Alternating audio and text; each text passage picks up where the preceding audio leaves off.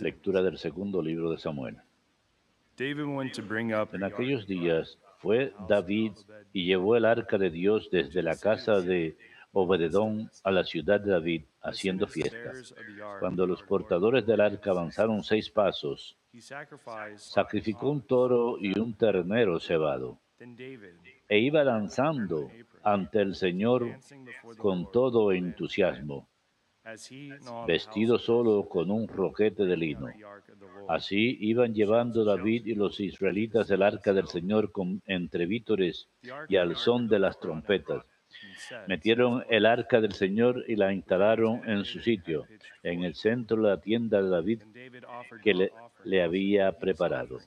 David ofreció holocaustos y sacrificios de comunión al Señor y cuando terminó de ofrecerlos, bendijo al pueblo con, con el nombre del Señor de los ejércitos. Luego repartió a todos, hombres y mujeres de la multitud israelita, un bollo de pan, una tajada de carne y un pastel de uvas pasas a cada uno. Después se marcharon todos, cada cual a su casa. Domini.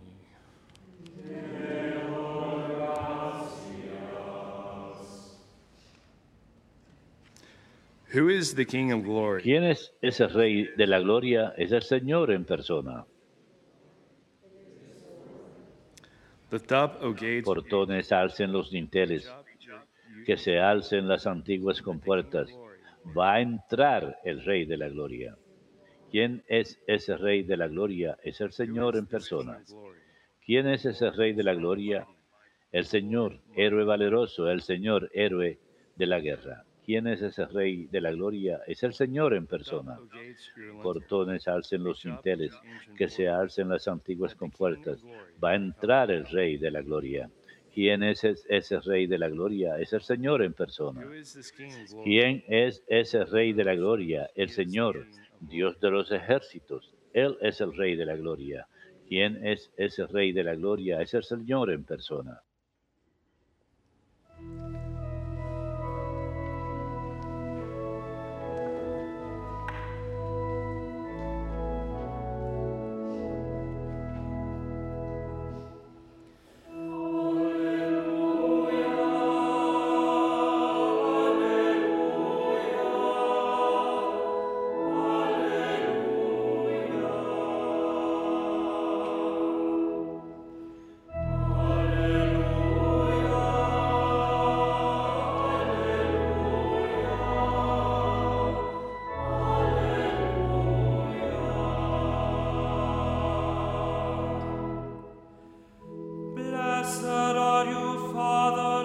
Gracias, Padre, Señor del cielo y de la tierra, porque has revelado los misterios del reino a la gente sencilla.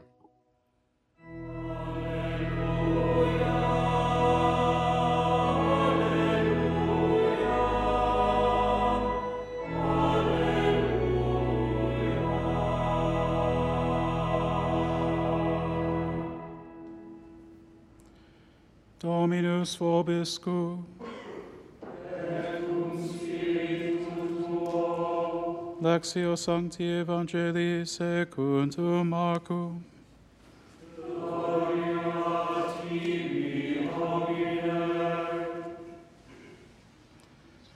The mother of Jesus, En aquel tiempo llegaron la madre y los hermanos de Jesús y outside, desde afuera lo mandaron a llamar. La gente que tenía sentada alrededor le dijo, mira, tu madre y tus hermanos están fuera y te buscan. Les contestó, ¿quiénes son mi madre y mis hermanos? Y paseando la mirada por el coro dijo, estos son mi madre y mis hermanos. El que cumple la voluntad de Dios, ese es mi hermano y mi hermana y mi madre.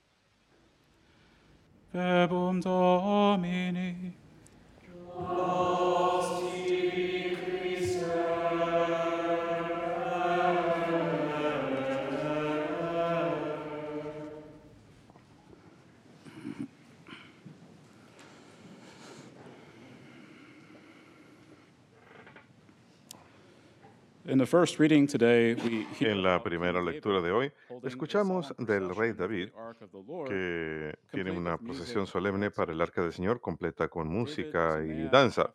David es un hombre que imita el corazón del Señor, elegido para reemplazar al primer rey de Israel, Saúl, quien eh, había sido infiel y desobediente. Después de la unción de David como rey por el profeta Samuel, David se vio obligado a esconderse, pues Saúl buscaba matarlo. Mientras tanto, David forma una relación estrecha, una amistad estrecha con el hijo de Saúl, Jonatán, con quien hace una alianza. Y la relación entre David y Jonatán es tan estrecha que Jonatán parece favorecer a David por encima de su propio padre, el rey Saúl. While Jonathan still loves Mientras his que Jonatán aún ama a su padre, he por supuesto, hace un friend esfuerzo por interceder por su querido amigo David y to hace todo lo posible por rescatar a David de las manos de su padre, incluso arriesgando su propia vida. Jonathan, Entre David y developed una relación se desarrolla que es más profunda y sólida que parentesco de sangre. Y el Evangelio de hoy, Jesús es visitado por sus propios eh, parientes de sangre, su madre y sus parientes, y mientras que en la traducción dice que son su madre y hermanos, el catecismo es muy claro en que la madre y hermanos de Jesús en realidad no son parientes sanguíneos. María permaneció virgen antes, durante y después del nacimiento de Jesús. Y la virginidad perpetua de la Santísima Madre es algo que siempre ha sido creído en la Iglesia. Desde época antigua.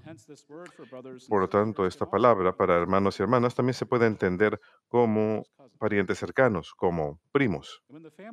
Y cuando la familia de Jesús him, va a visitarlo, la muchedumbre le informa de su presencia. Jesús les hace una pregunta father?" retórica. ¿Quién es mi madre y quiénes son mis hermanos? Luego, mirando los que estaban sentados a su alrededor, sus discípulos más cercanos, dijo, estos son mi madre y mis hermanos, porque el que cumple la voluntad de Dios, ese es mi hermano, mi hermana y mi madre. Al decir esto, Jesús no está restando valor a la importancia de las relaciones de parentesco, si tampoco está desdeñando su familia, especialmente su madre.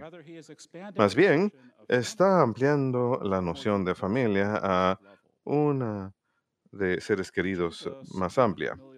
En Jesús, las relaciones familiares humanas no están limitadas a nivel biológico y material. Jesús ha elevado a la familia humana a un nivel universal y sobrenatural. Ha abierto la posibilidad para todos los pueblos de convertirse en una sola familia universal. Así como la relación entre David y Jonatán en el Antiguo Testamento trascendió las meras relaciones biológicas, Jesús, el Hijo de David y eh, también Hijo de Dios, ha trascendido el mero nivel físico. El que cumple la voluntad de Dios es ahora el hermano y hermana y madre de Jesús. En el primer libro de Samuel leemos que Jonatán hizo una alianza con David y el establecimiento de una alianza crea un vínculo intenso entre dos partes y a me- menudo involucra un sacrificio y una comida.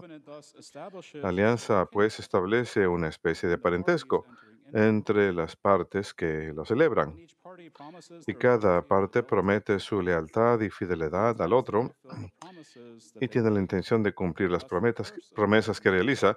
De lo contrario, la maldición de la alianza recaerá sobre esta persona. Jonatán fue leal a David y a su alianza con él, a pesar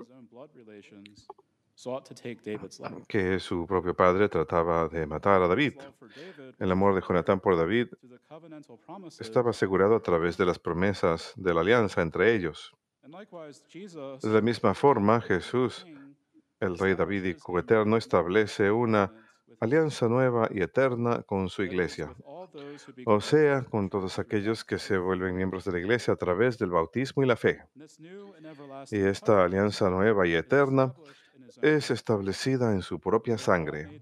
Y todos hemos hecho- sido hechos partícipes en el sacrificio y la cena que instituyó en la última cena. Como el catecismo enseña en el párrafo 790, respond to God's los creyentes que responden a la palabra de Dios y se convierten en miembros del cuerpo de Cristo se vuelven unidos estrechamente con Él.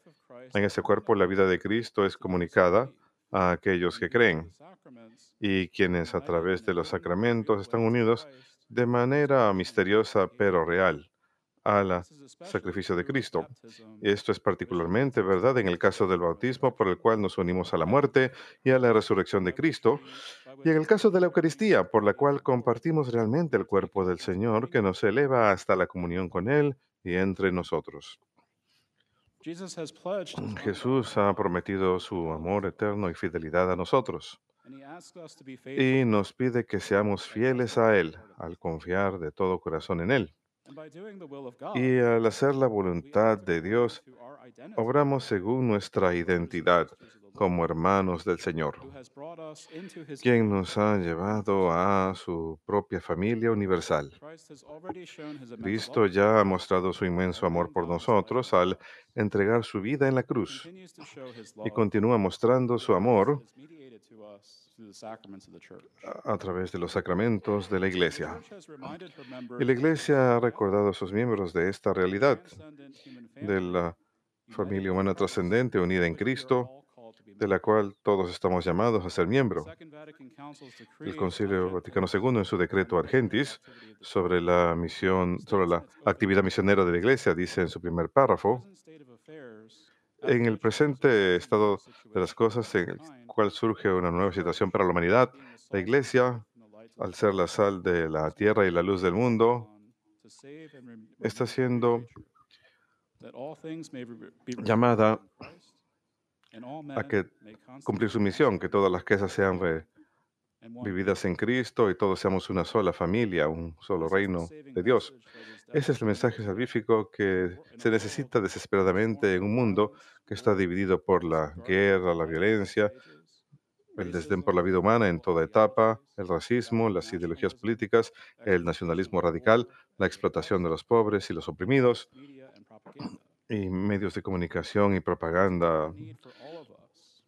Hay una gran necesidad de que trascendamos nuestras ideas limitadas y nuestras propias categorías que deseamos usar para las personas y aceptar a todas las personas en Jesucristo. El Señor nos llama a todos, ¿no? A tratar de cumplir nuestra propia voluntad, que no nos ha ido bien cuando lo hemos hecho, lo cual lleva a la división y la destrucción, sino que nos unamos y busquemos hacer la voluntad de Dios, que al final lleva a la redención y la salvación y nos une una sola familia de Dios. Después de todo, es la voluntad de Dios que todos los pueblos sean salvados y lleguen al conocimiento de la verdad. Debe ser nuestro deseo que ningún alma sea perdida, sino que todos los pueblos estén unidos unos con otros en el amor de Jesucristo y la felicidad y alegría del reino de los cielos.